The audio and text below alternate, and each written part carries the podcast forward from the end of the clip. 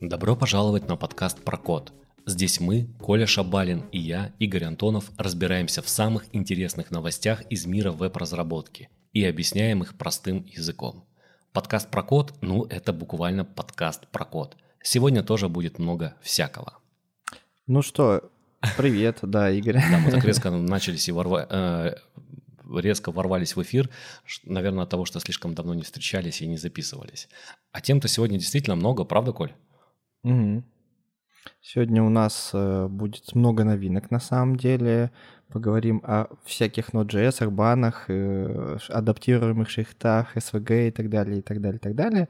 Но я предлагаю вначале поговорить про что-то более стабильное, тому, чему уже больше 10 лет наверняка, да, это про Node.js. Что же там, Игорь, у нас произошло с Node.js-то?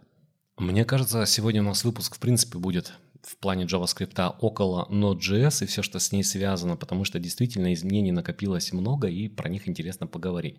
Но давай начнем, наверное, с новинок, которые появились в версии 26. Напомню, версия 26, она является current версией Node.js, и скоро она станет LTS. Это случится уже в конце октября, поэтому ждать осталось недолго. Что же появилось в этой самой новой версии Node.js? А появилась функция, которой, в принципе, все пользуются постоянно, используют для этого отдельный пакет. И здесь речь идет о переменных окружениях. Любой проект на Node.js – это практически всегда работа, так или иначе связанная с переменными окружения. Что такое переменное окружение? Переменное окружение – это возможность, которая реализована во всех операционных системах, и она позволяет вам передавать какие-либо настройки вашему приложению. Но вот как мы в коде пишем переменные, записываем в них какие-то значения, в принципе мы также можем сделать и на уровне запускаемого приложения. Можем взять, объявить какую-то переменную, задать ей какое-то значение, и приложение, когда оно стартанет, сможет обратиться к этой переменной и получить эту информацию то есть получить данные извне. И часто переменное окружение используют для конфигурирования приложения. Одно время для этого часто применяли просто конфигурационные файлики, положили все рядышком в директории проекта, записали нужные значения и, соответственно, их потом можно взять и считать. Но у этого способа есть ряд минусов, и, конечно, хочется вообще разделять код и конфигурацию как отдельные сущности. И вот здесь переменное окружение приходит на помощь. Работать с переменными окружения в Node.js чрезвычайно просто. Есть объект глобальный процесс, у него есть ключ env, который как раз таки позволяет получить доступ к любой переменной окружения, которая была установлена.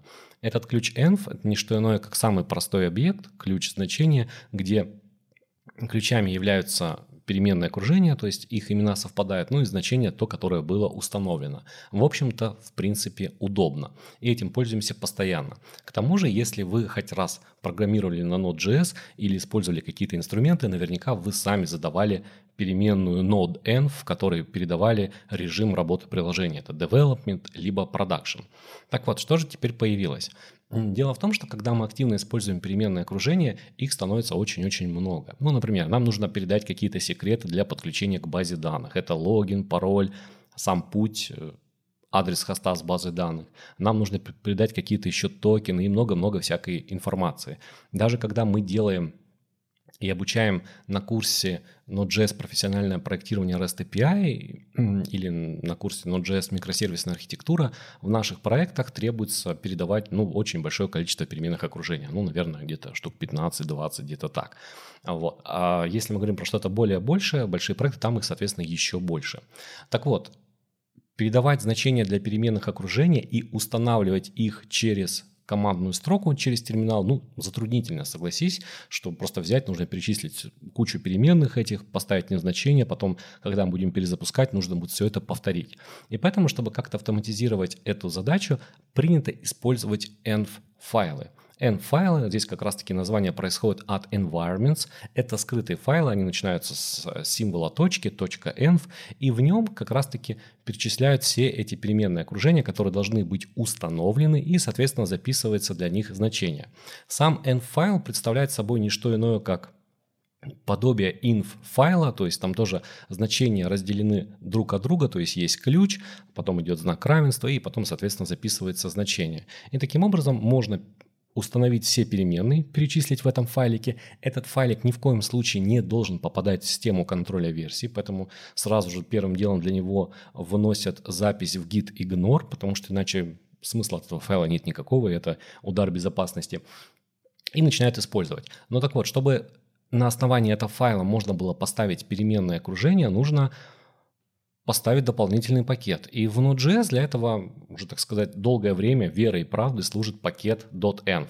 Мы его ставим, он сам находит файлик, который по правилам и чаще всего расположен в корне проекта, разбирает этот файлик и на основании данных из этого файла устанавливает эти переменные окружения. Поэтому становится удобно. Нередко даже в проектах, возможно, даже вы с этим уже сталкивались, встречаются файлики env-example, где как раз-таки перечисляются все переменные окружения, которые необходимо установить, чтобы этот пакет или там приложение заработали. И в принципе все хорошо. Поэтому, когда мы пишем на ноде backend, мы чаще всего прибегаем к пакету .env.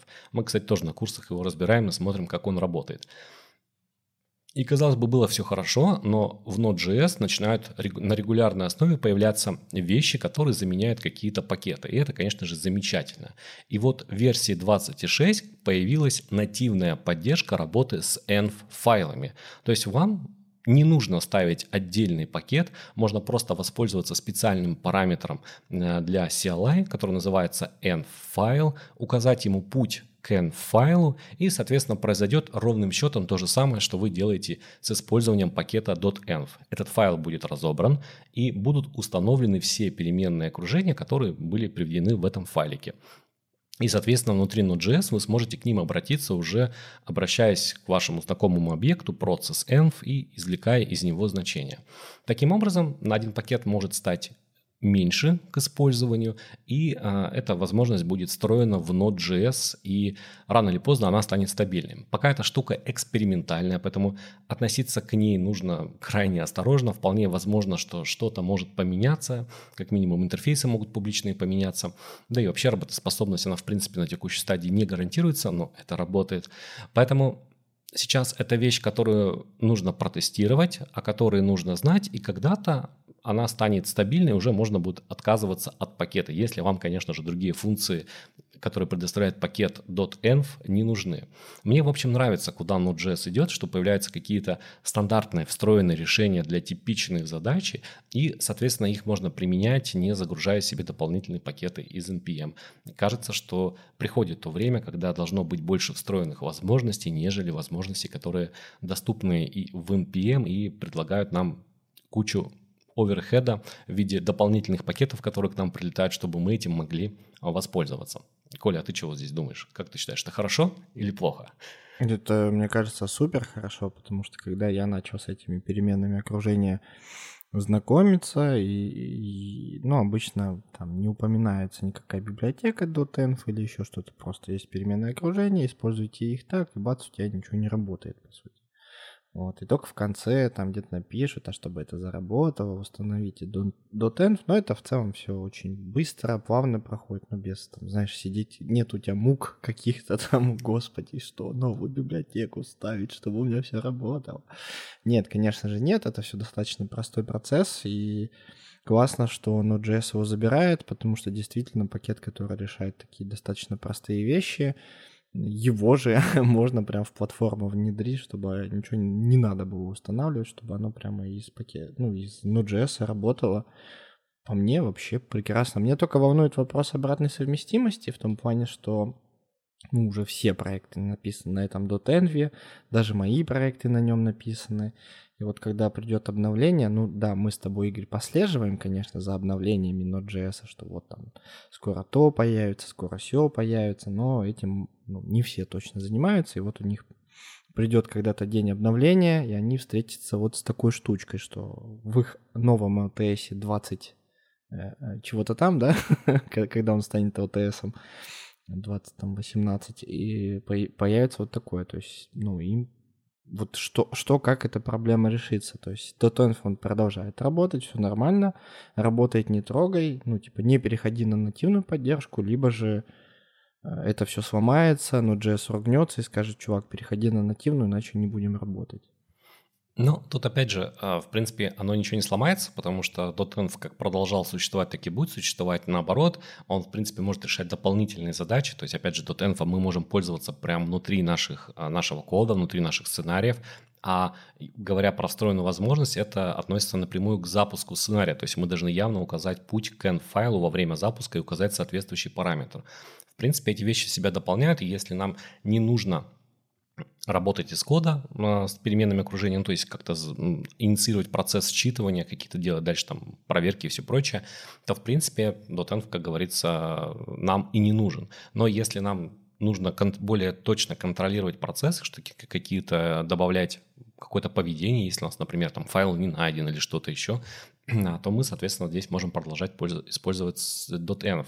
Мне кажется, вот путь, по которому сейчас идет, ноды, как она развивается, он хорош тем, что те инструменты, которые были созданы, они, в принципе, не теряются и остаются актуальными. Просто они будут предоставлять больше возможностей, они будут решать специфичные кейсы, которые актуальны не для всех пользователей. Ну, здесь под пользователями я подразумеваю в первую очередь разработчиков.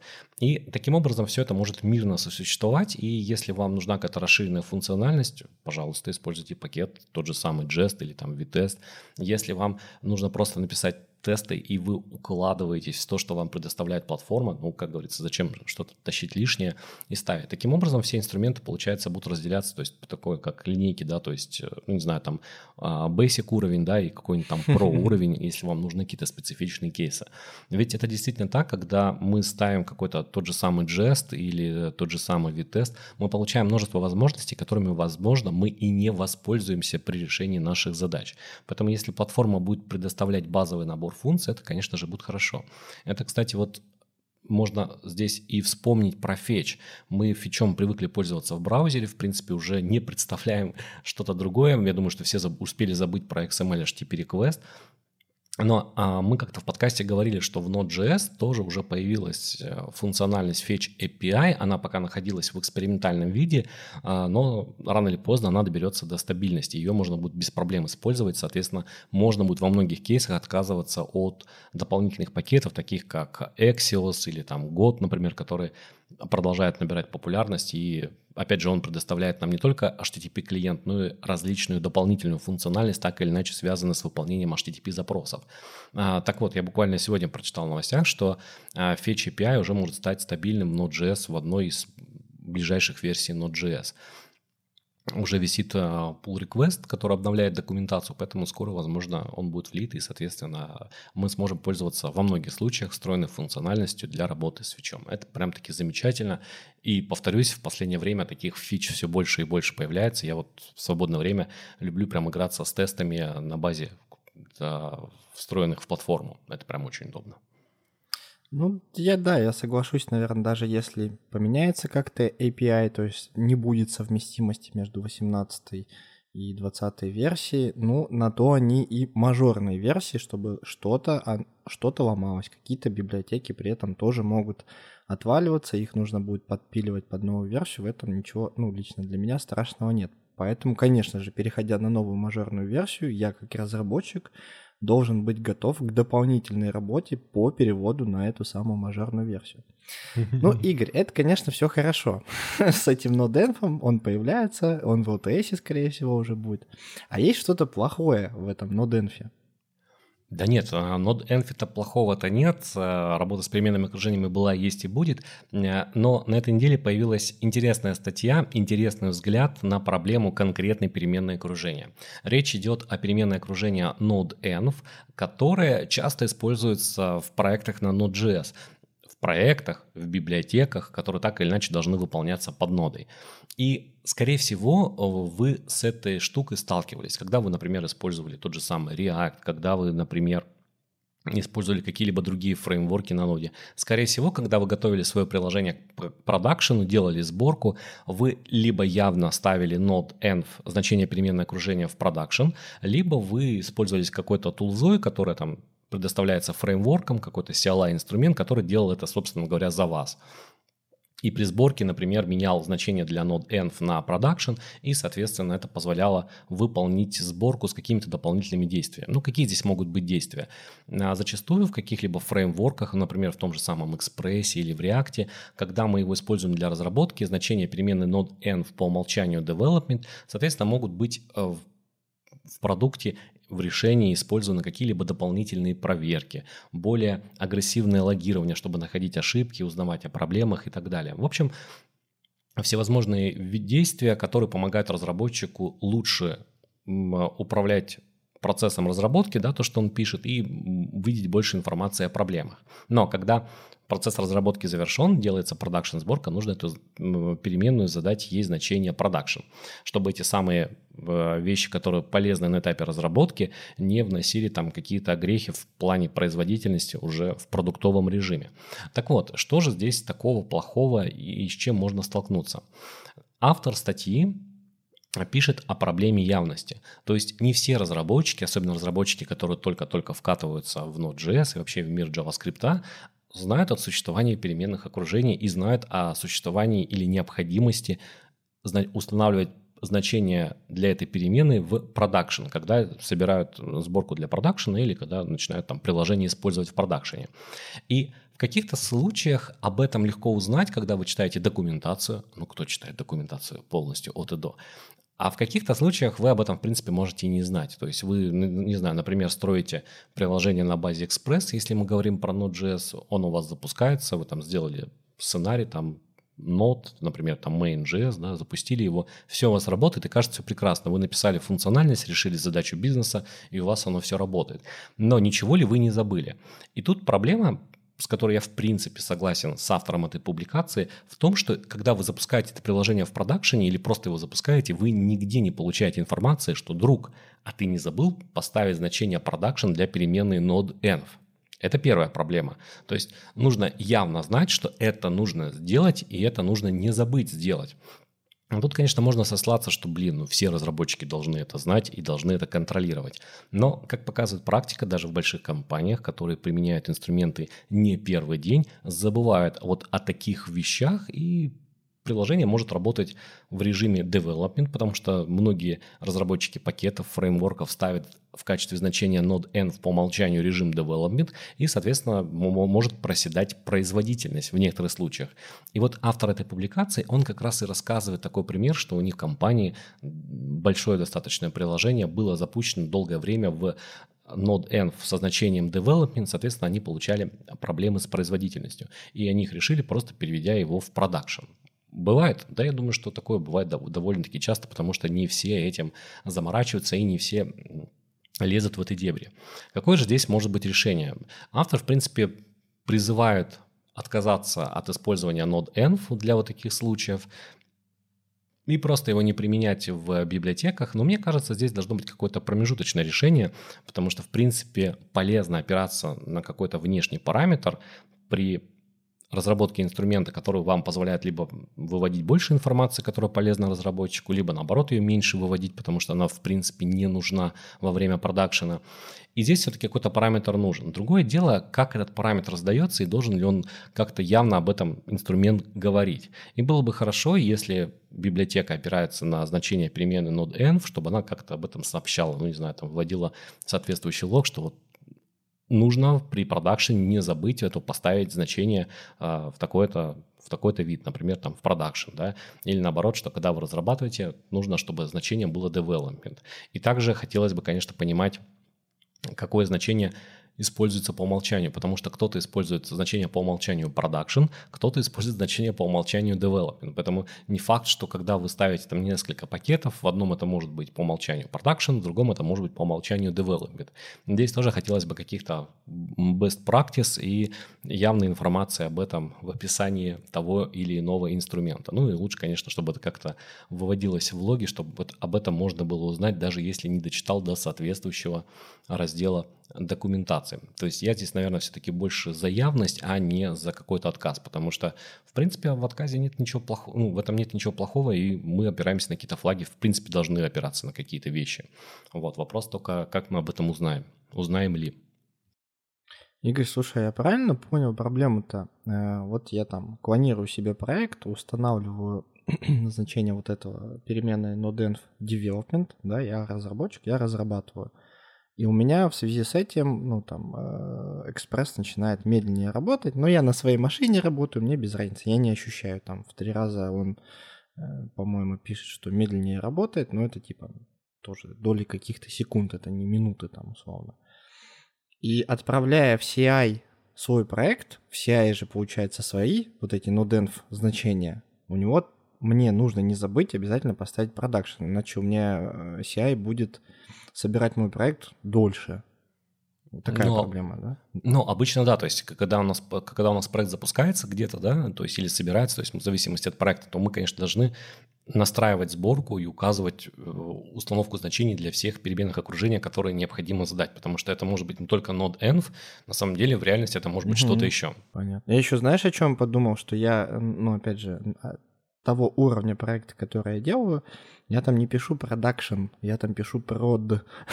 Ну, то есть как-то как-то для себя это что ли делаю, а не для кого-то, там, знаешь, не для пакета, не для чего. И я аж задумался, что, наверное, это тоже ошибочно. Надо как-то более по стандартам каким-то двигаться, о которых я, видимо, не знаю, каким-то вот как раз-таки чтобы мне библиотека подсказала, что, чувак, никаких там других надписей, вот это, и не забудь все CI еще значение поменяй на нормальное, иначе у тебя сборка будет дольше собираться. Ну, вообще, это действительно проблема, потому что нет стандарта, то есть что писать в Node-N, в Production и Development. Да, нам документация по ноде тоже приводит примеры, там есть Development и Production, но не все разработчики могут этому следовать. И вполне вероятно, история я, конечно, с таким на практике не сталкивался, но может быть какой-то пакет, условно говоря, который требует в Node-N в prod, вот то, что ты как раз сейчас и рассказываешь, а остальные требуют продакшн. И вот здесь как, как быть? Поэтому здесь, конечно, хотелось бы, ну, либо каких-то рекомендаций, ну, либо просто приведение к какому-то общему знаменателю. Конечно, в мире программирования прийти к общему знаменателю крайне сложно, каждый предлагает свое хорошее решение, но мне кажется, что автор этой публикации частично прав. Действительно, есть такая проблема, есть проблема с явностью, а неявное – это всегда плохо. Про это либо забывают, либо не знают, либо узнают в самый неподходящий момент, как в случае, вот, например, с экспрессом. И, конечно же, хотелось бы, чтобы об этом можно было получать информацию, вот, как говорится, здесь и сейчас, и принимать уже решения на основании этого. Кстати, здесь, наверное, хороший пример, когда вот вы разрабатываете на том же самом React, используете development сборку ну, на этапе разработки и пользуетесь каким-либо расширением, ну, точнее, не каким-либо расширением, а расширением для работы с React, он, в принципе, вам все подсказывает, что здесь на сайте используется develop, development сборка. Да, да, да. Если хотите, сделайте обязательно ее продакшн. Это, в принципе, хороший сигнал того, что, ну, блин, надо собрать по-другому, нужно что-то передать, какие-то настройки передать. Вот. Но это тоже, с другой стороны, случай пограничный, потому что не имея этого расширения, ну, невозможно это понять. Угу. Здесь, конечно, хотелось бы какой-то явности, ну, и, наверное, освещения этого вопроса. А то, как говорится, все вроде подхватили эту идею, что вот надо среди нод использовать переменную node env, а почему именно ее, а не какую-либо другую? Это, как говорится, вопрос. Поэтому рассказывайте об этом. И вот, кстати, автор предлагает решение, еще одно решение промежуточное, что для всех существующих э, библиотек почему бы не подразумевать, что по умолчанию режим production, а development уже должен ставить сам разработчик. Тоже, на мой взгляд, интересная интересный взгляд mm-hmm. на проблему, но тут тоже могут быть какие-то проблемы, наверное, что если э, происходит по умолчанию установка такого режима, то не факт, что разработчик сразу же поймет и найдет, например, как это переключить, чтобы получать больше отладочной информации. Ведь тут какая проблема с перформансом, и даже ту, которую приводит автор в своем материале, что когда у нас режим development, у нас могут более активно использоваться логи.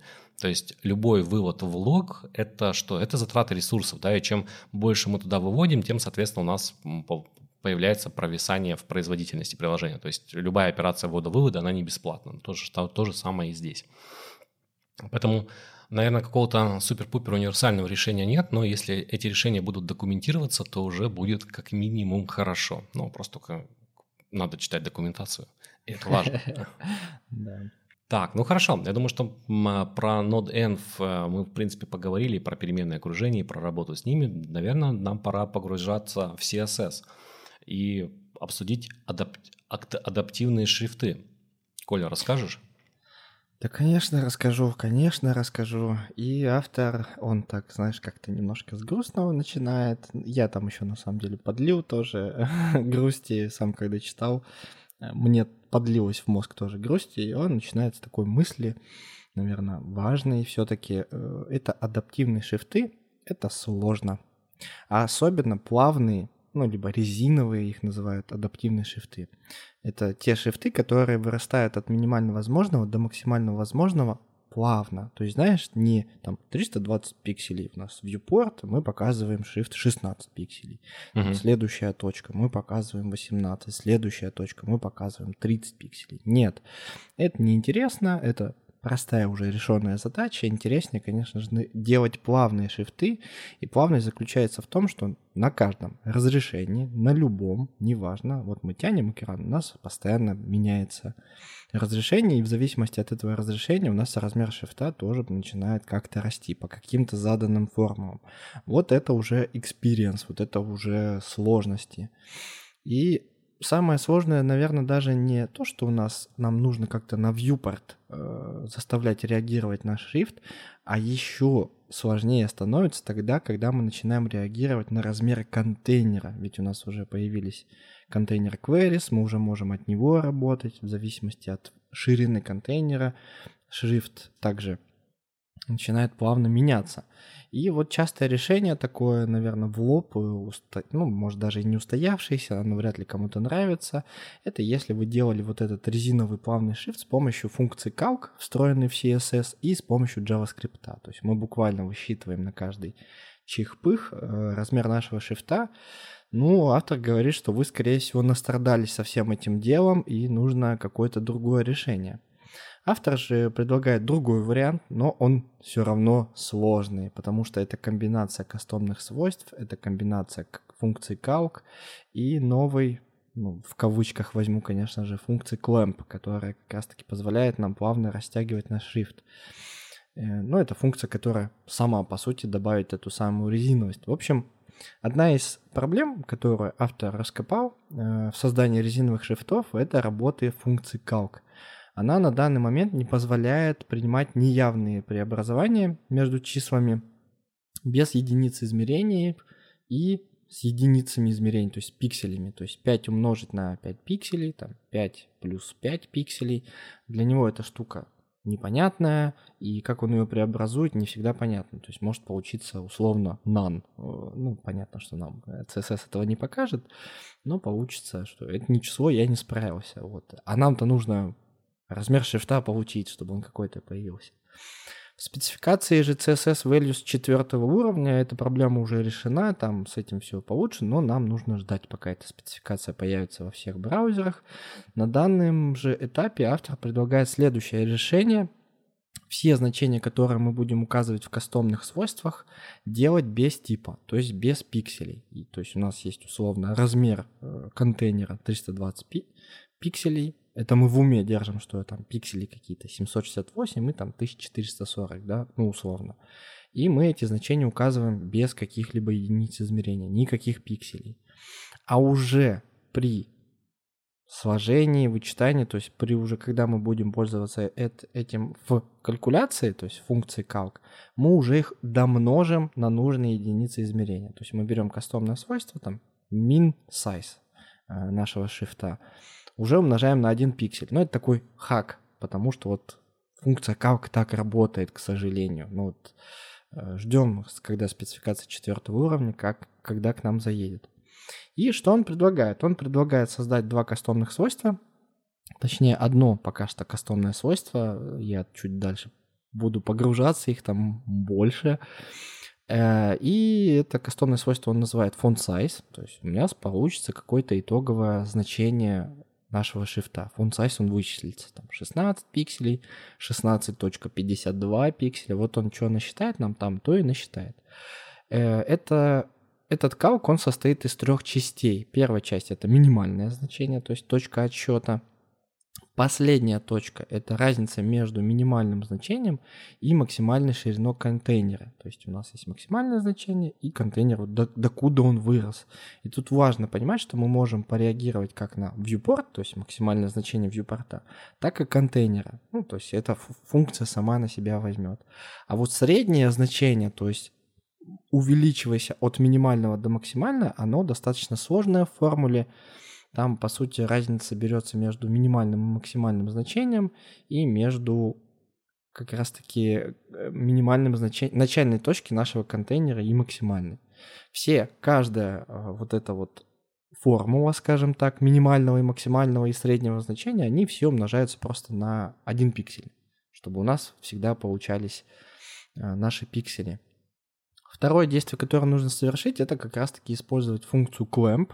И функция clamp состоит из трех значений. Это как раз-таки минимальное значение, максимальное значение и тот самый font size, который мы только что вычислили, который тоже состоит из трех значений. В общем, мы до этого вычисляли как раз-таки промежуточные значения. В общем, функция clamp принимает минимальное значение, мы так ему передаем кастомное свойство с минимальным значением. В максимальное значение, в третий параметр мы передаем максимальное значение, а в среднее значение, то есть промежуточно, мы передаем всю нашу, весь наш, э, все наше кастомное свойство font size, которое вот нам вычисляло там конкретное значение, там 16.72 для контейнера такой-то ширины. Он сам это все вычислит с помощью этих сложных формул. Ну и вот э, автор дальше объясняет, а почему так произошло, почему такие все равно получаются сложные схемы. То есть да, мы ушли там от JavaScript, в котором, судя по всему, делали ровно то же самое, но уже без таких проблем с единицами измерения. А в том, что проблема заключалась в том, что он не смог, собственно, э, добавить к безразмерному значению пикселей, то есть 5 пикселей плюс 5 не работает. У него не получилось э, разделить пиксели на тоже на пиксели. То есть 10 пикселей поделить на 2 пикселя у него не получилось функции calc. И то же самое у него получилось при умножении. То есть, другими словами, при выполнении сложения и вычитания оба значения должны иметь одинаковый формат. То есть пиксели с пикселями, э, без, без типовые значения с бестиповым значением. Э, при выполнении деления и умножения хотя бы один из аргументов должен быть бесконечно малым числом, чтобы обеспечить работу вычислений в рамках этих ограничений. Это я сейчас цитирую автора.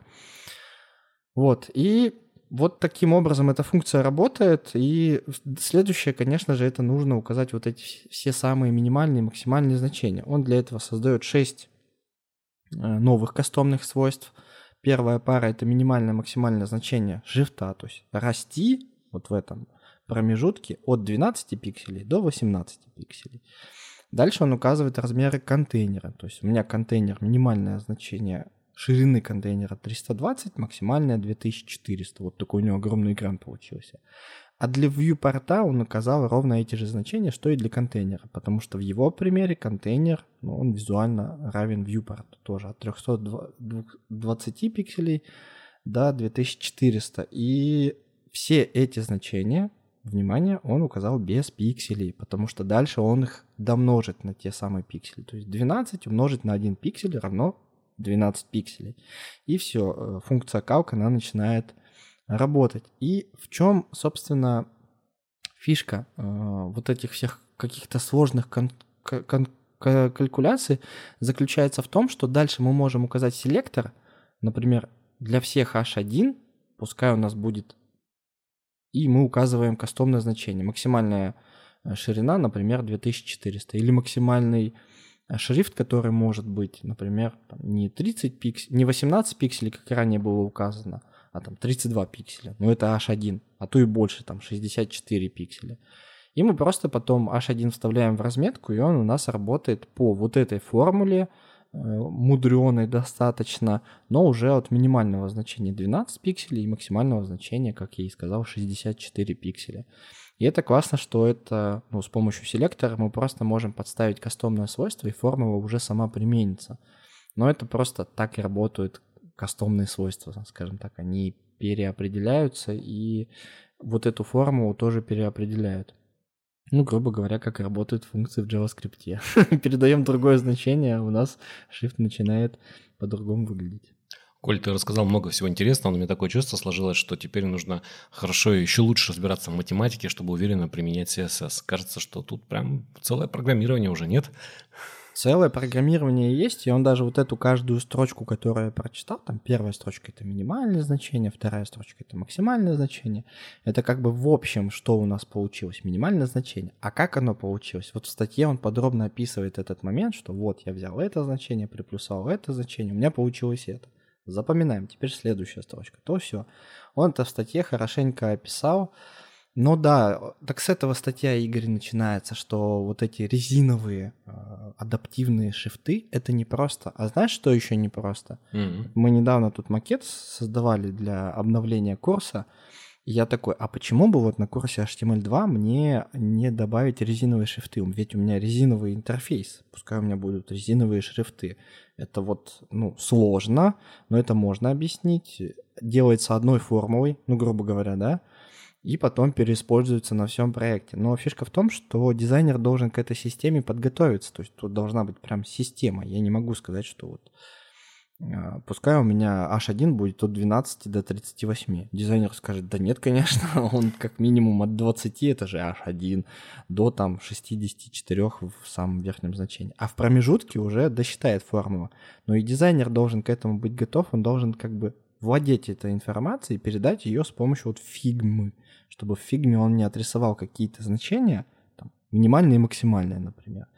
И вот я пообщался с несколькими дизайнерами, типа, хочу такую систему, хочу преподавать вот такое на, на своем курсе. Ни один дизайнер не справился, он не понимает так, такого. То есть, либо э, я, я к тому, что вот конкретные дизайнеры с, не справились с такой задачей, либо уже просто, знаешь, на поставленных рельсах люди стоят, у них там тоже свои компоненты в фигме, и у них есть компоненты, связанные с типографикой, им проще нагенерить типографику для конкретного проекта, также используя компонент. Накидал туда значений, они потом взяли и в каждом вьюпорте перестроились. У них такая возможность есть, поэтому чего я тут пришел со своими какими-то резиновыми значениями? Мешать мне. Но тут же получается забавный момент, что когда совершенствуется одна технология, это также приводит к бусту в какой-то другой связанной сфере.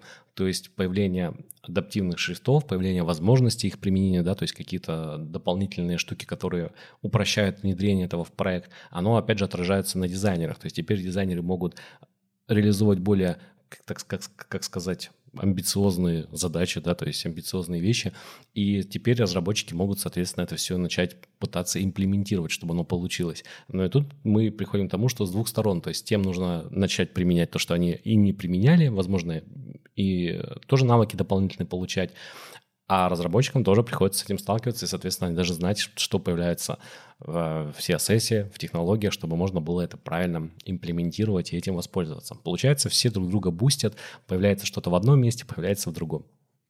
Да, хотел дополнить, что, конечно, э, это работает в другую сторону, когда дизайнер э, приходит со своими э, дизайнами, я не знаю, как сказать правильно, честно сказать.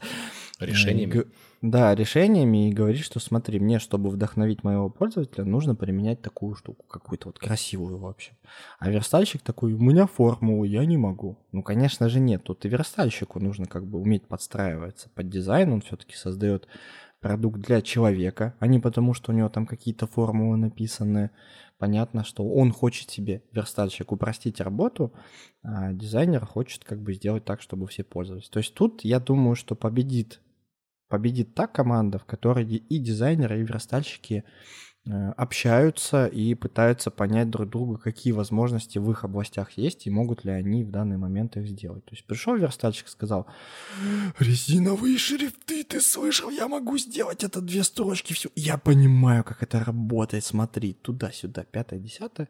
И дизайнер, который такой, слушай, я не знаю, дай-ка мне вечерочек, я там э, разберусь, что это такое, и потом вместе с тобой потыкаем и в фигме, и в верстке, и посмотрим, все-таки возможно это в данном проекте воплотить или нет. Все-таки хочется, чтобы на основе технологий, которые появляются, и возможностей, которые позволяют нам применять в разрабатываемых решениях, конечно же, не забывали про пользовательский опыт и, так сказать, чтобы пользователю было комфортно этим пользоваться. Зачастую встречаешься с классными приложениями, которые решают какую-то конкретную проблему, но делают это так ужасно с точки зрения интерфейса, хотя они используют какие-то новые штуки интересные, что таким приложением, в принципе, не хочется пользоваться. Даже там, mm-hmm. если будут адаптивные шрифты, а все остальное будет э, работать так себе, ну, блин, это, как говорится, такое. Я вот вспоминаю все время, пользуюсь одним приложением, не буду называть это приложение, но оно, так сказать, жизненно необходимо при жизни в большом городе. И после очередного обновления, ну, это, кстати, будет вопрос не к дизайну, с дизайном, наоборот, стало даже лучше местами, даже хорошо, немножко поменяли политику работы с токенами. Я, я сейчас про JSON Web токены, которые как раз-таки используются для авторизации. И они стали меньше жить, да, то есть поменяли время жизни токена, и оно просто стало меньше жить. И так уж получается, что тебе этим приложением нужно пользоваться в определенных ситуациях. Ну, то есть это, это не каждодневное использование, а использование в определенных ситуациях. И вот несколько раз уже сталкивался с такой, что когда возникает та самая ситуация, тебе нужно им воспользоваться, твой токен протухает, и ты должен вспомнить пароль. А мы же понимаем, что ты находишься с мобильным телефоном в руках, скорее всего, это ситуация, которую нужно быстро разрешить. Ну, например, проехать э, по платной дороге. И когда ты уже столкнулся с этой ситуацией, у тебя там сзади уже какая-то там вереница машин, которые тоже ждут, когда же ты проедешь, а у тебя кончился баланс, и ты не можешь его пополнить. Вот это такой пользовательский опыт. С одной стороны, стал более красивый дизайн, с другой стороны, с другой стороны, этим стало сложнее пользоваться. Поэтому вся хочется соблюдать баланс, чтобы было хорошо и не только красиво, но и еще и работало приятно. Но это, как говорится, мелочи, с ними жить вполне себе можно. Коля, ну ладно, это все круто, формулы, вот эти сложные вещи. Я прям начал вспоминать, когда особенно ты сказал про NaN, я сразу вспомнил про JavaScript, это все классно. Но вот что касается производительности, мы тут говорим про Node.js, про переменные окружения, что нужно не забывать указывать Node.env, но символы, что с символами-то не так? Могут ли символы в SVG влиять на производительность? Оказывается, что могут, и я коротенько, коротенько пробегусь по этой статье, потому что ну, там очень много текстов написано, а все сводится к одному. Типа, производительнее становится или непроизводительнее. Но для начала, конечно же, хочется напомнить, что такое SVG-символы. Это техника повторного использования встроенных элементов SVG. На самом деле и автор не открыл э, глаза, что можно повторять не целый символ, а можно, например, только часть его. То есть если есть какой-то узор отдельно нарисованный, мы можем использовать его и даже комбинировать к символу. Но это так, я этим вряд ли когда-то буду пользоваться, но, по крайней мере, я теперь узнал, что, о, а можно еще и так использовать. И автор приводит в пример, что, смотрите, у нас есть страница, мы создаем спрайт из символов, то есть у нас есть какой-то э, документ, и э, вот этот вот самый спрайт, в котором много символов, ну, например, 5 там, Facebook, там, Twitter, ВКонтакте, Telegram, Одноклассники, и мы потом эти символы переиспользуем, ну, используем use в конкретном месте, добавляем, потом добавляем туда стили и так далее, и так далее, и так далее. И в чем как бы классность? Классность в том, что у нас все символы в одном месте. Все символы мы можем переиспользовать на разных страницах. А, ну, в смысле, взять вот этот спрайт и подключить их к разным страницам, и они как бы все под, в, в одном месте. И потом можем, вот надо нам 10 раз повторить этот символ там, не знаю, в модальном окне показать, что мы можем авторизоваться с помощью социальных сетей, в футере показать, э, что подписывайтесь на наши социальные сети, потом там посередине показать, что если хотите задать нам вопрос, зайдите в нашу социальную сеть. Но эти иконки, они же одни и те же, мы их просто берем и переиспользуем. То есть со, с одной стороны это хорошо, то есть мы там для логотипов можем в шапке, в футере переиспользовать, для значков социальных сетей, для каких-то декоративных элементов, например, там лайк-дизлайк, да, ну тоже в нескольких местах это может использоваться, там пошарить другу, тоже можем брать и переиспользовать. И вот, собственно, вопрос, что, смотрите, мы создаем там, одна иконка, например, весит 5 килобайт, а у нас 5 иконок, то есть получается 25 килобайт.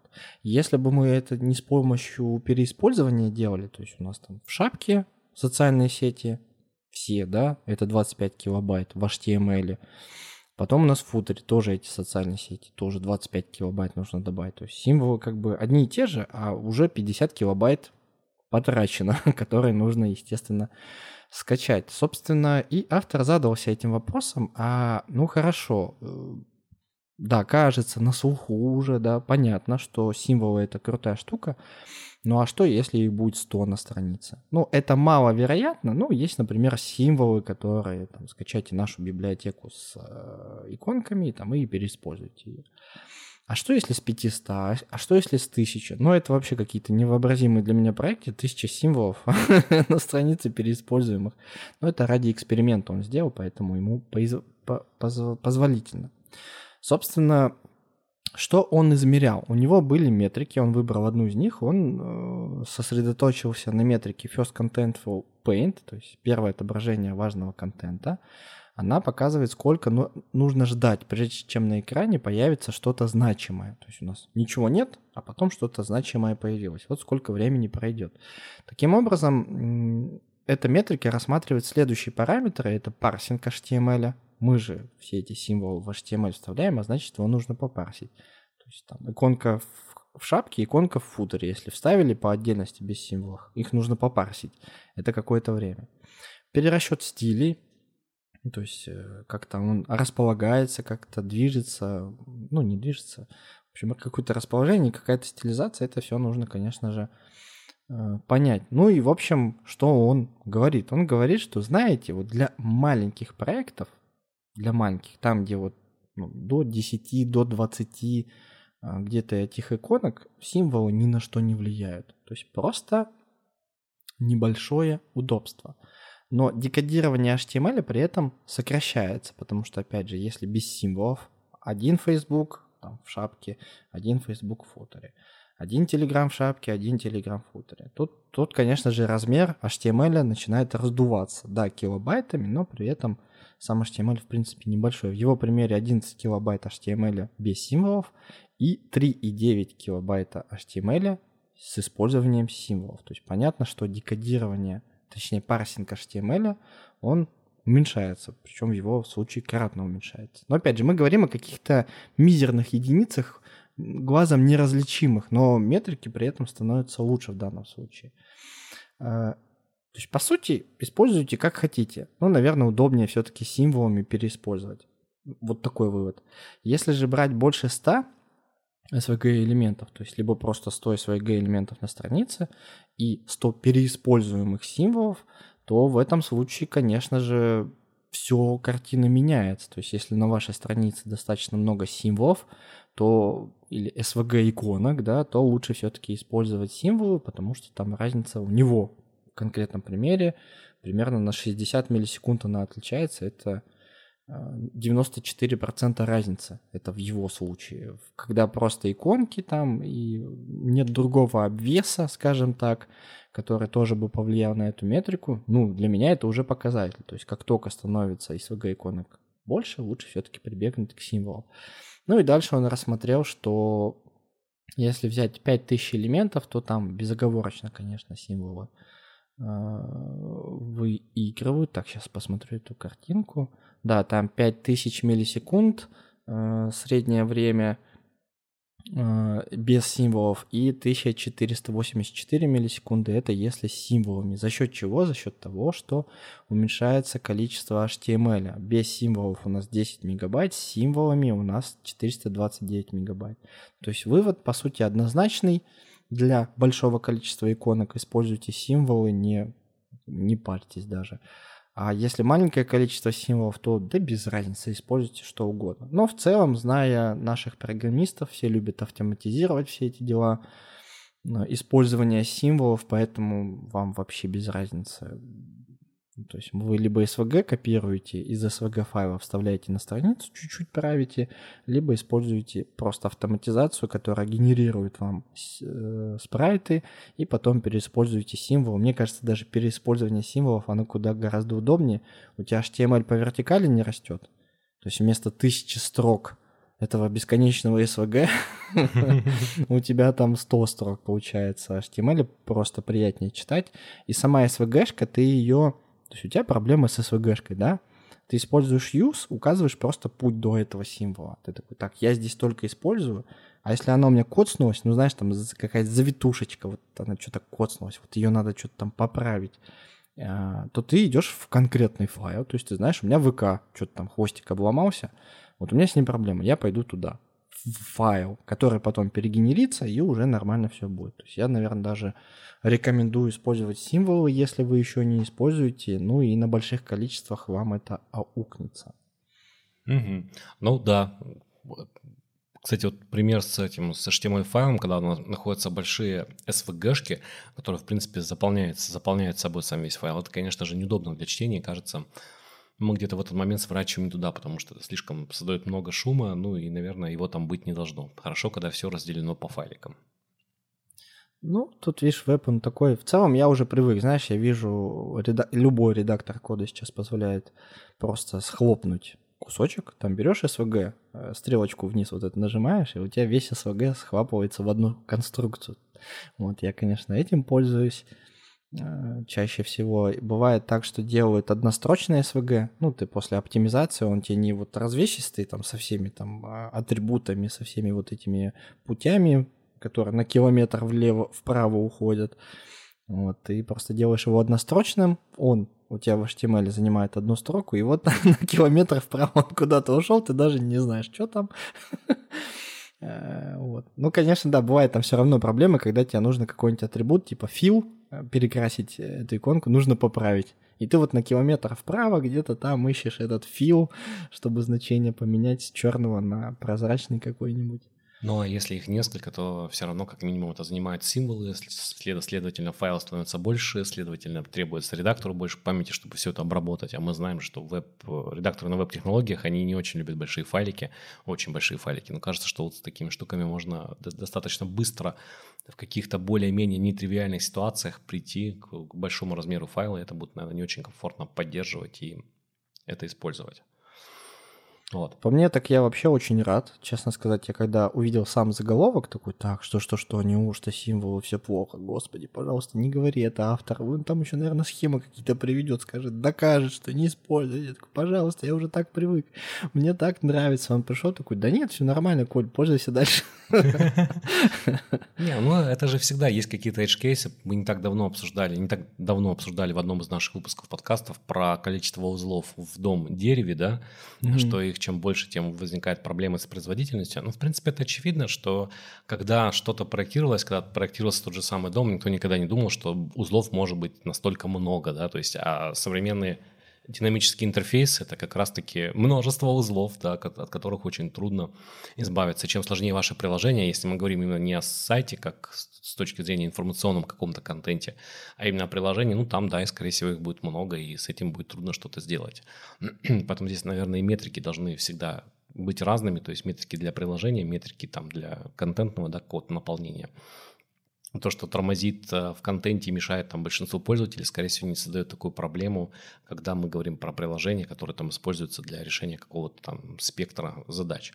Я это хорошо помню еще по прошлой работе, когда мы писали B2B-систему, э, для автоматизации деятельности предприятия, для организации продаж. И там на, многие вещи, я имею в виду с точки зрения удобства пользователей, э, ну, допустим, даже говорят про доступность, хотя это не, не популярное мнение, но можно было их опустить, потому что в этом не было никакой необходимости. То есть было а, определенное количество пользователей, да, которые работали с этой системой, и, в принципе, для выполнения их задач не требовались какие-то определенные кейсы. Ну и понятное дело, что вроде бы их можно было бы сделать, они, в принципе, делались, если это можно было сделать по умолчанию. Но если какие-то более сложные вещи, ну, просто их не делали, потому что зачем, если это не будет востребовано, этим не будет пользоваться.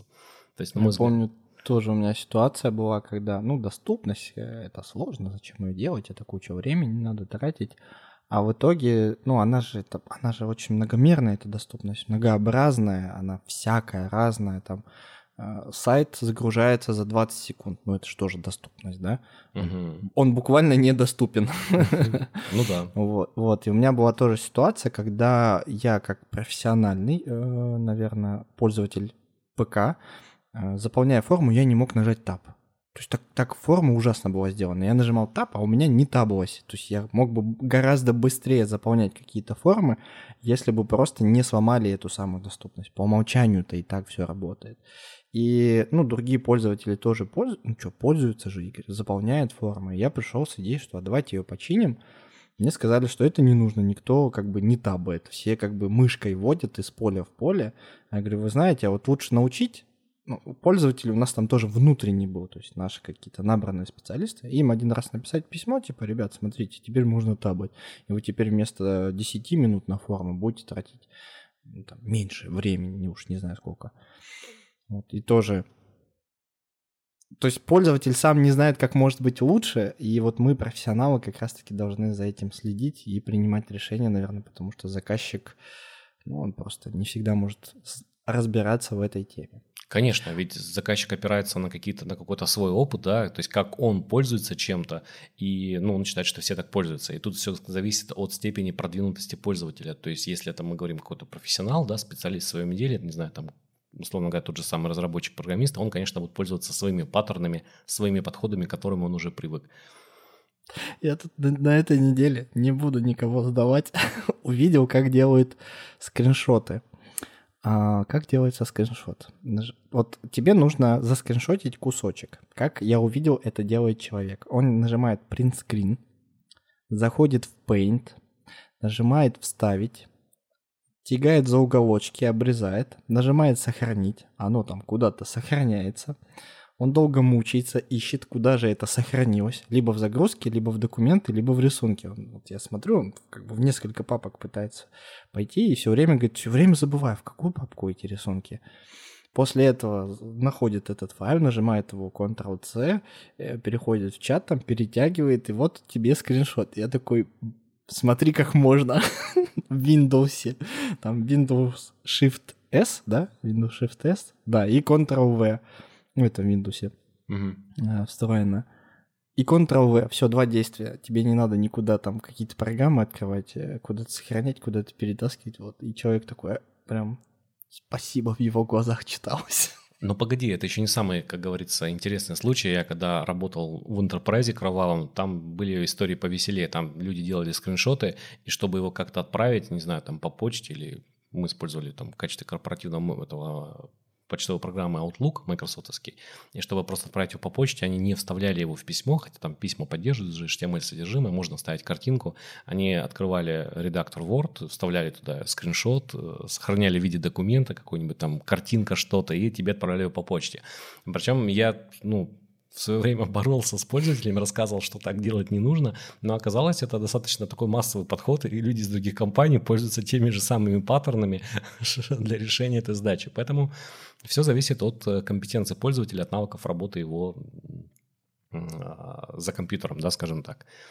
Но это уже я только другая последнее, история. Последнее расскажу, но я действительно не знаю, как это исправить можно. А, ну, варианты есть, но, скажем так, они сложные, что ли. Э, у бухгалтеров как происходит? Им присылают счет. Счет присылают в цифровом виде. Бухгалтер его распечатывает на принтере, ставит печать, подписывает, сканирует, делает цифровую э, копию вот этого запечатанного и подписанного и отправляет. Я такой, ну это же просто, это столько труда, это столько работы, все это распечатать, все это там поставить штампы, все это подписать. А как это можно по-другому решить? Есть, конечно, электронные подписи, я так полагаю, что это аналог как раз-таки, как это можно сделать, но я так понимаю, что это достаточно простой процесс, видимо, его получить юридическому лицу и как-то подписывать их на законном уровне. В общем, тоже наблюдаю за этим процессом и все время офигеваю, как вот в 23-м году такое происходит. Ну, тут, ну сложно, ладно. тут сложно, ведь тебя же, если ты используешь именно цифровую подпись, именно в, кон- в контексте да, самой технологии, то есть тут же надо еще понимать, что у тебя та сторона тоже должна уметь эту подпись проверить, да, поэтому mm-hmm. вот такой процесс, он существует довольно давно, у нас тоже такое было, и от этого никуда не деться. Скажу больше, это сейчас до, до сих пор распространено, и так многие делают. Ну, Хотя там то же самое можно факсимилье сделать и вставлять это картинка какой-нибудь условный, там с подписью там гендир и все это, все это. Это, это видишь, это фотошоп, надо владеть. Ну да, либо там какая-то автоматизация. У нас, например, э, для таких штук когда-то просто генерировались печатные э, формы тех же самых счетов, и там просто встраивалась картинка факсимилье с подписью, печать, это все. Это было там достаточно, чтобы показать, что это документ уже вот подготовлен и так далее. Понятное дело, что эта штука просто сформирована, и нужны какие-то дополнительные дальше действия, но это уже, как, как говорится, другая история. Ну, просто есть документ оборот, но не все им пользуются. Проблема-то решена. Давай, Игорь, с тобой добьем наши последние темы.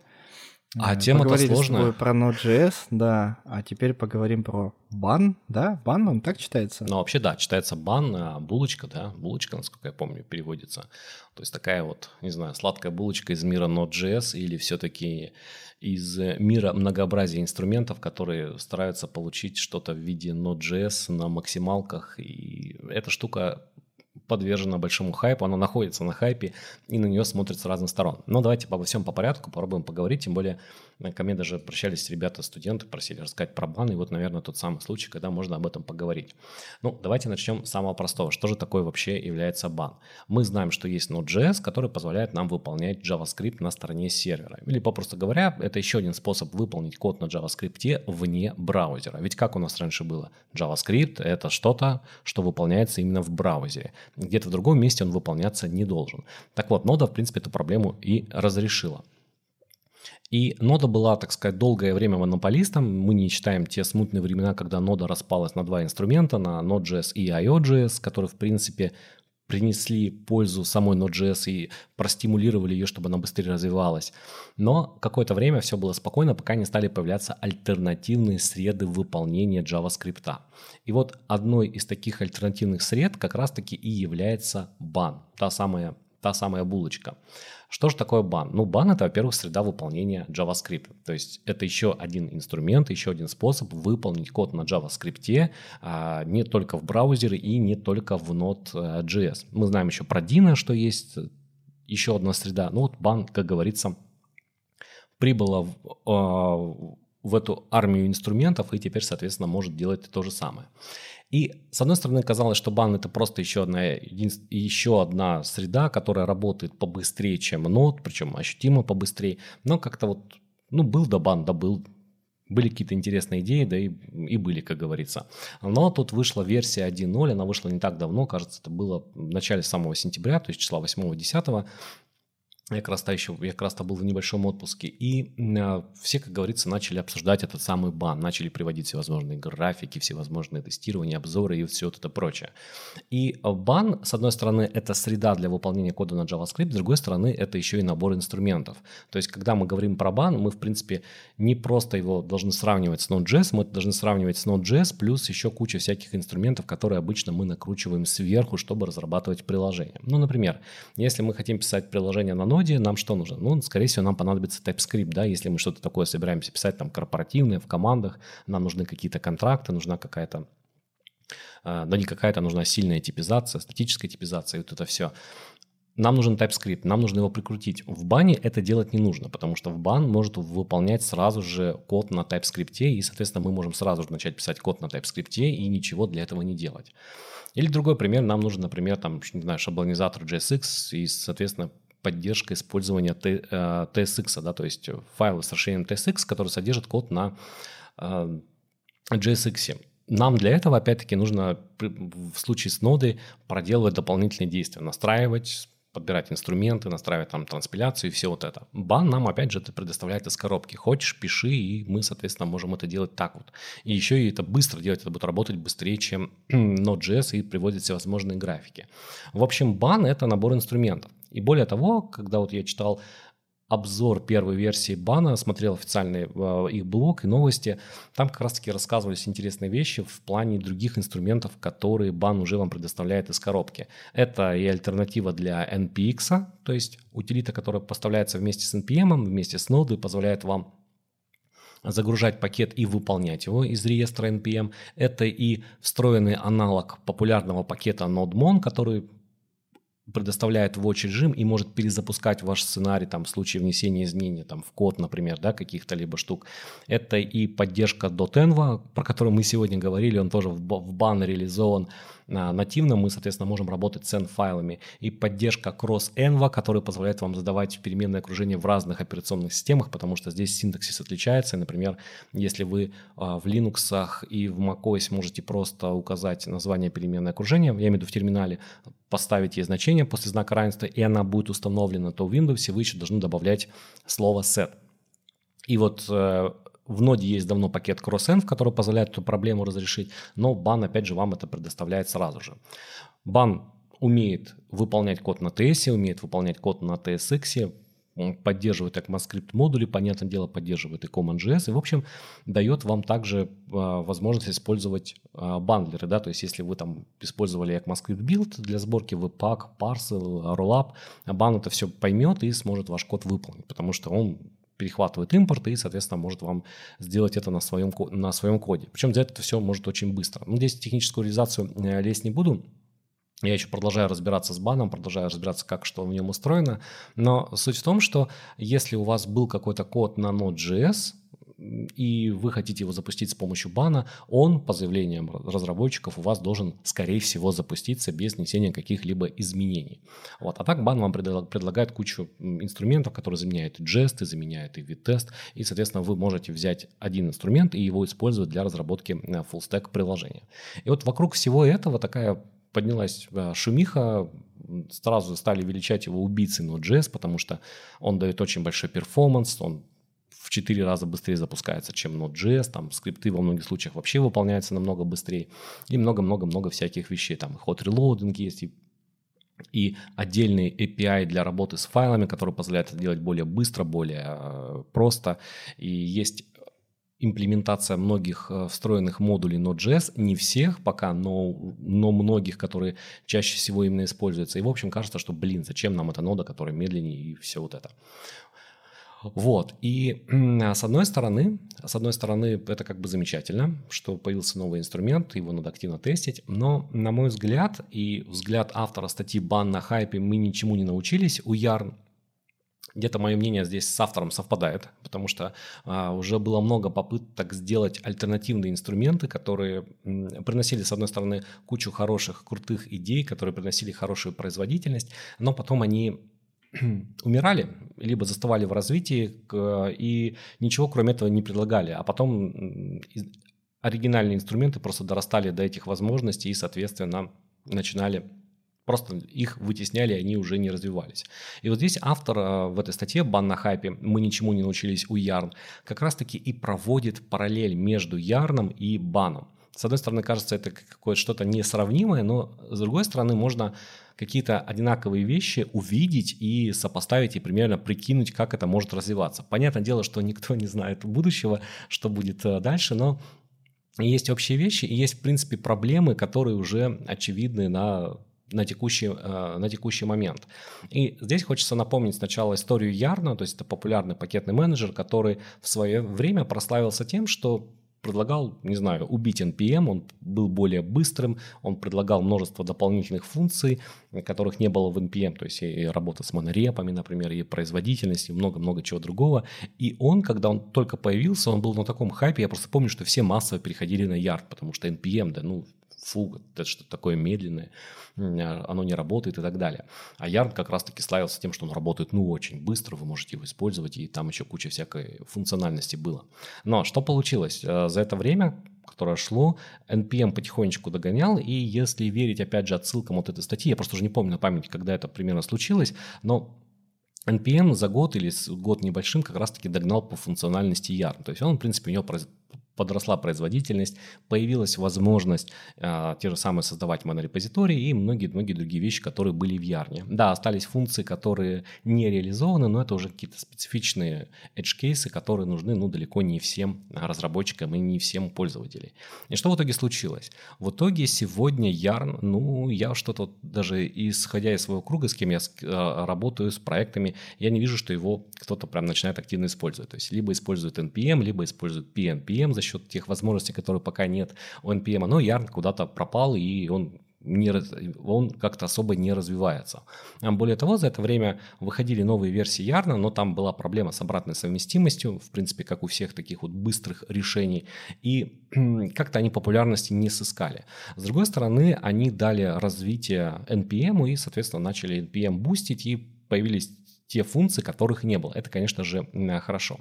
И вот автор в своей статье размышляет, а почему эти разработчики, которые взяли сделать Ярна, это, напомню, проект э, от э, компании, которой сегодня нельзя говорить, а почему они, например, не пришли с pull-реквестами в открытые проекты, то есть NPM, нода, это все открыто, пожалуйста, делай pull-request с какой-то функциональностью, ее рассмотрит и добавит. Почему они не стали делать так, а сделали свой инструмент?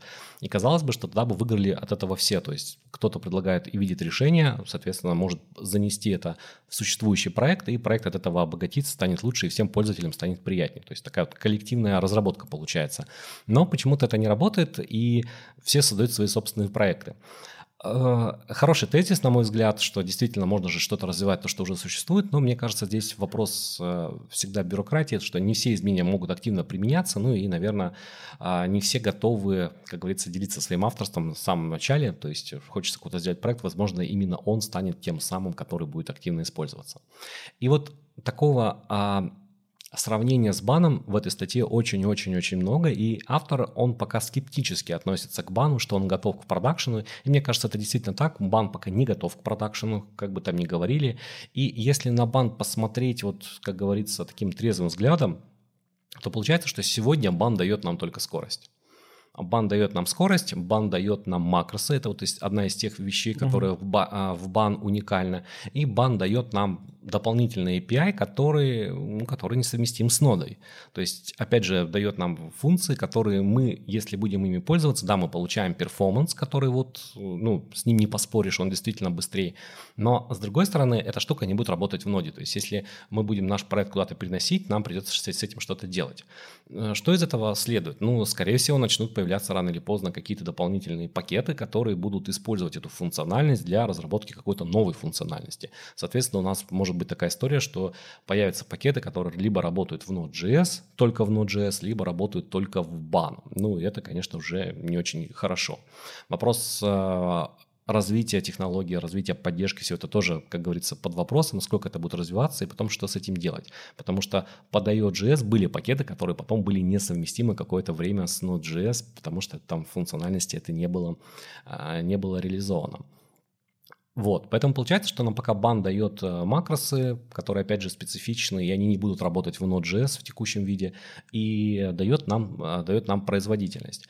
И вот тут э, как говорится, каждый должен принять, э, принять для себя и сделать вывод. Вообще стоит ли сейчас пытаться делать ставку, хотя, мне кажется, это даже вопрос не должен, по идее, подниматься, все слишком э, преждевременно, и ставить производительность, э, так сказать, во главе выбора какого-то решения, на котором вы будете что-то пилить. Но, на мой взгляд, это, конечно, пока такой спорный момент, и для меня бан – это все-таки больше инструмент, который нужно смотреть, изучать, пробовать его, но это пока все-таки не production-ready решение.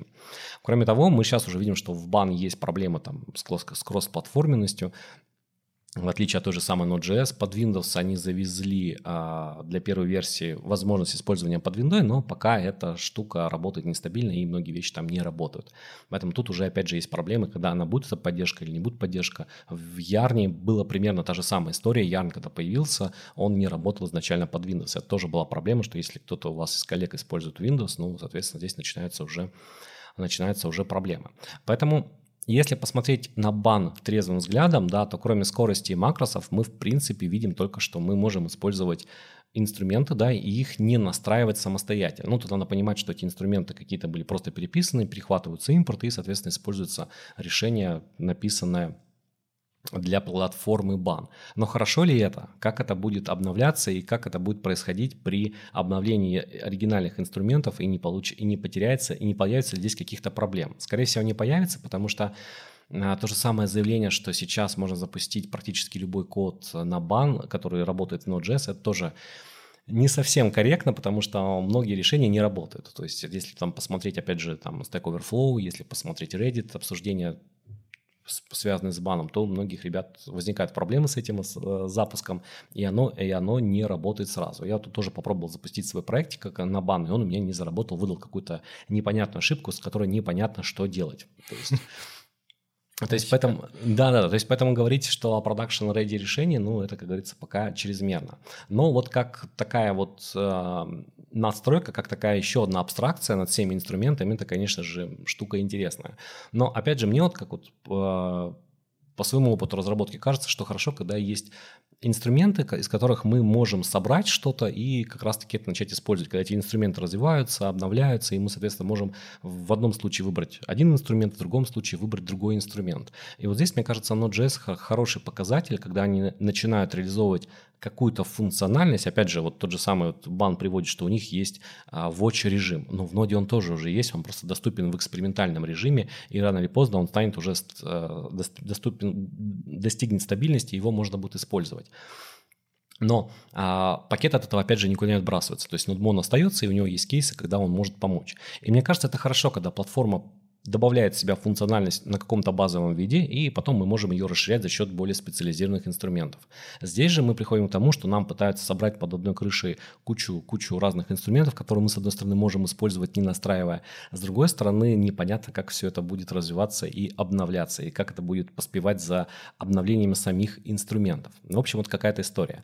Но что а, позитивного я для себя вывел. Мне кажется, от этого, наверное, выиграет сообщество в целом, что когда появляются подобные решения, подобные платформы, это все позитивно складывается на каком-то, не знаю, там, оригинальном решении, которое может увидеть для себя вектор направления и, соответственно, начать развиваться и добавлять такие штуки. Хотя Node.js в этом плане идет. Что касается производительности, это, мне кажется, хороший поинт. Э, возможно, заняться производительностью Node.js, но, э, опять же, по ощущениям, что никто особо за это, за это и не берется, потому что такой задачи в принципе не ставится. Нот хороша для своих задач, и в текущем виде она в принципе справляется с тем, что, что на нее возлагают. А вот такие штуки, они, наверное, уже более либо узкоспецифичные, либо просто они ну, не нужны большинству. Потому что я не думаю, что есть а, сложность оптимизировать ноды и, влож... и инвестировать в это ресурсы. Как-то так.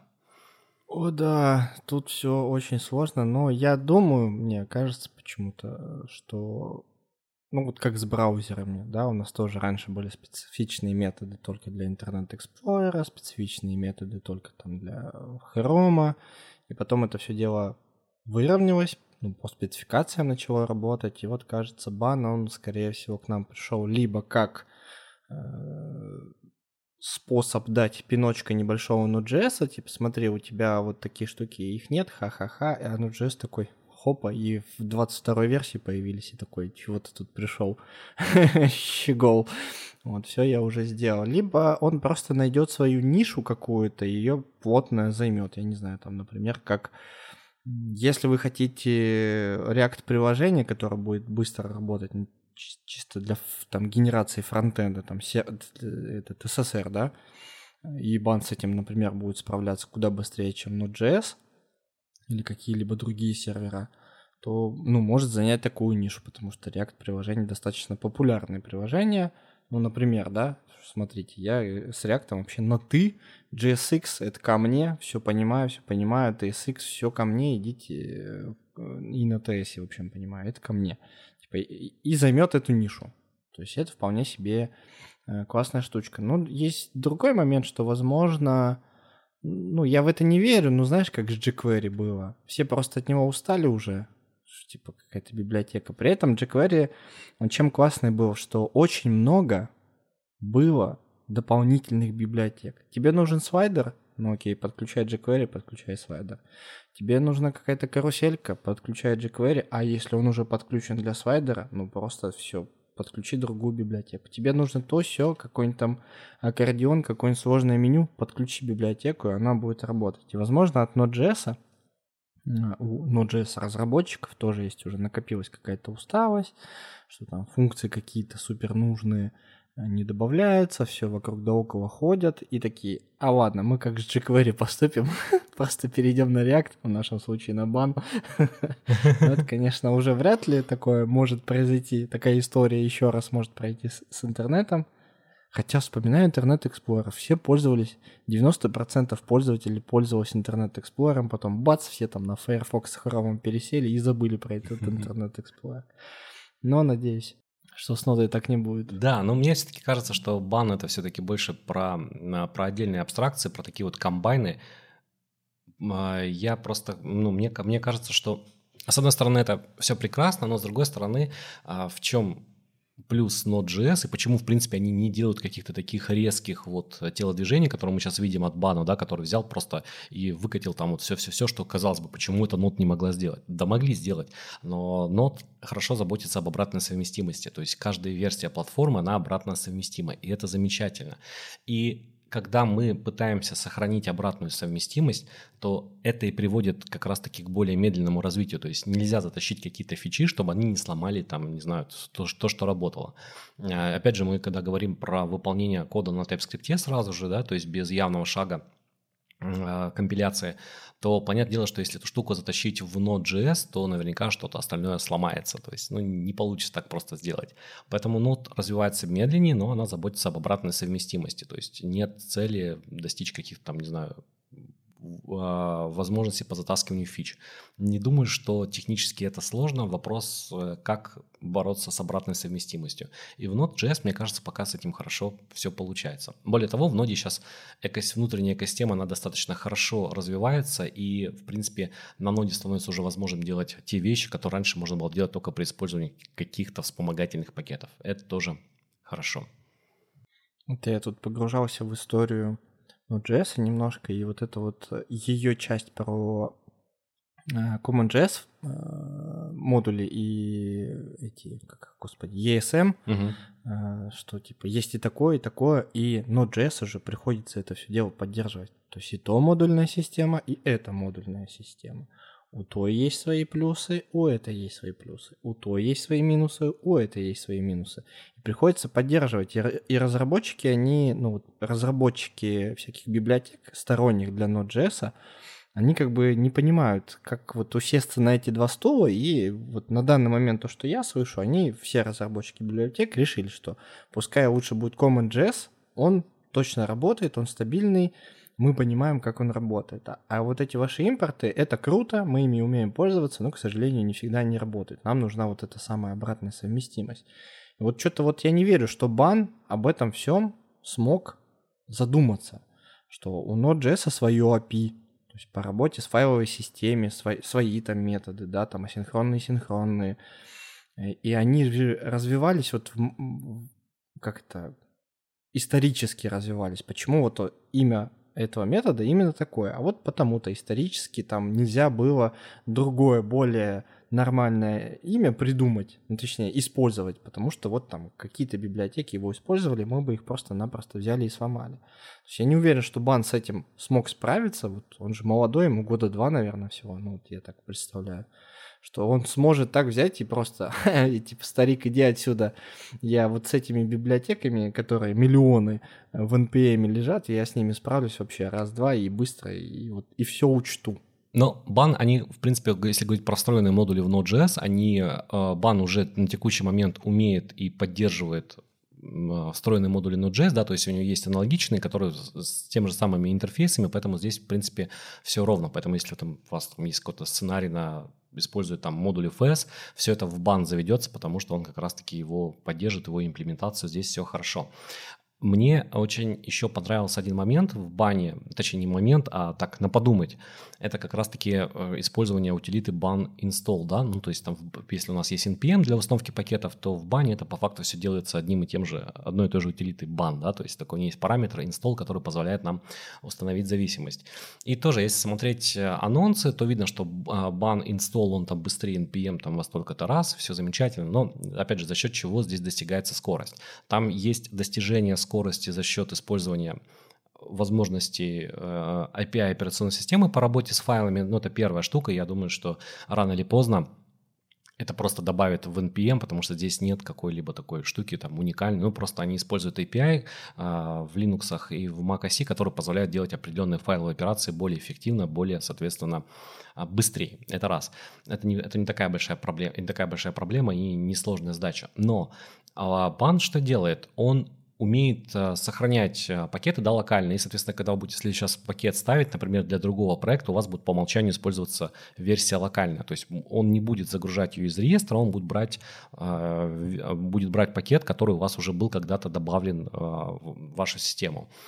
И вот здесь это, конечно же, большой в плане производительности прирост, потому что либо вам надо ее загружать, да, с интернета, либо вы просто берете ее за секунду, копируете из одного места в другое. Или там, я не знаю, как они это технически сделали, скорее всего, там используются какие-нибудь символические ссылки или что-то в этом роде. Да, скорее всего. Вот. Как в PNPM, они же так же делают. Да, но вот в PNPM для того, чтобы воспользоваться этой функциональностью, если мне память не изменяет, я просто все-таки NPM пользуюсь больше, у них есть отдельный флаг, который называется Prefer Offline. И если вы используете этот флаг, как раз-таки используется это поведение, что при попытке установки зависимости она у вас будет браться из локального реестра. Если же вы флаг этот не используете, то будет обращаться к реестру удаленному и, соответственно, будет загружаться последняя версия. И вот теперь, внимание, как говорится, вопрос. А, мы привыкли, что когда мы пишем npm install, у нас всегда загружается самая актуальная версия. Но как, если мы переходим на тот подход, который нам сейчас предлагает бан по умолчанию, как самый быстрый, то мы часто будем использовать более устаревшие версии пакетов. То есть мы когда-то загрузили пакет и, соответственно, будем его продолжать использовать в новых проектах. А за это время да, он мог обновиться несколько раз, могло поменяться API, вообще много чего могло поменяться, и апгрейд уже может быть быстрее. Понятно, что эти проблемы все решаемы, но это вот сегодня мы говорили про явность, это как раз-таки кажется из той же самой пьесы. И тут еще такая, знаешь, э, штука, я тоже о ней подумал, что мы устанавливаем в первом проекте какую-то библиотеку, у нее версия 1.0.1. Вот у нас она где-то в общее хранилище бановское там положилась. Во втором проекте мы установили приложение, это же приложение, это же пакет, но уже версия 1.0.2. Ну, у нас NP, ой, как там, ban install, вот новую, самую свежую установили у нас получается одна и та же библиотека, вот она с разными версиями. Потом мы приходим, удаляем проект, просто жесткого диска, не делаем там бан uninstall или еще что-то. Я просто физически беру свой проект, папку удаляю. А в бане та библиотека осталась. То есть у меня где-то на жестком диске лежит куча какого-то мусора, и я вообще не знаю, что с этим делать. То есть нужен какой-то, знаешь, бан рефреш, я не знаю, который бы проверил все-все-все-все-все вот эти библиотеки и очистил то, что не нужно. В общем, приходим к тому, что а, бан – это прикольно и интересно, это, как говорится, новый опыт, но пока использовать для продакшена – это, конечно, преждевременное заявление, и нужно подождать хотя бы до версии второй или третьей, а там уже, может быть, и бана не будет. Нода доделает какие-то вещи, и мы будем пользоваться просто нодой. Ну, на этом у нас все по интересным темам. Это был подкаст про код. Встретимся через неделю. Пока. Пока-пока. thank you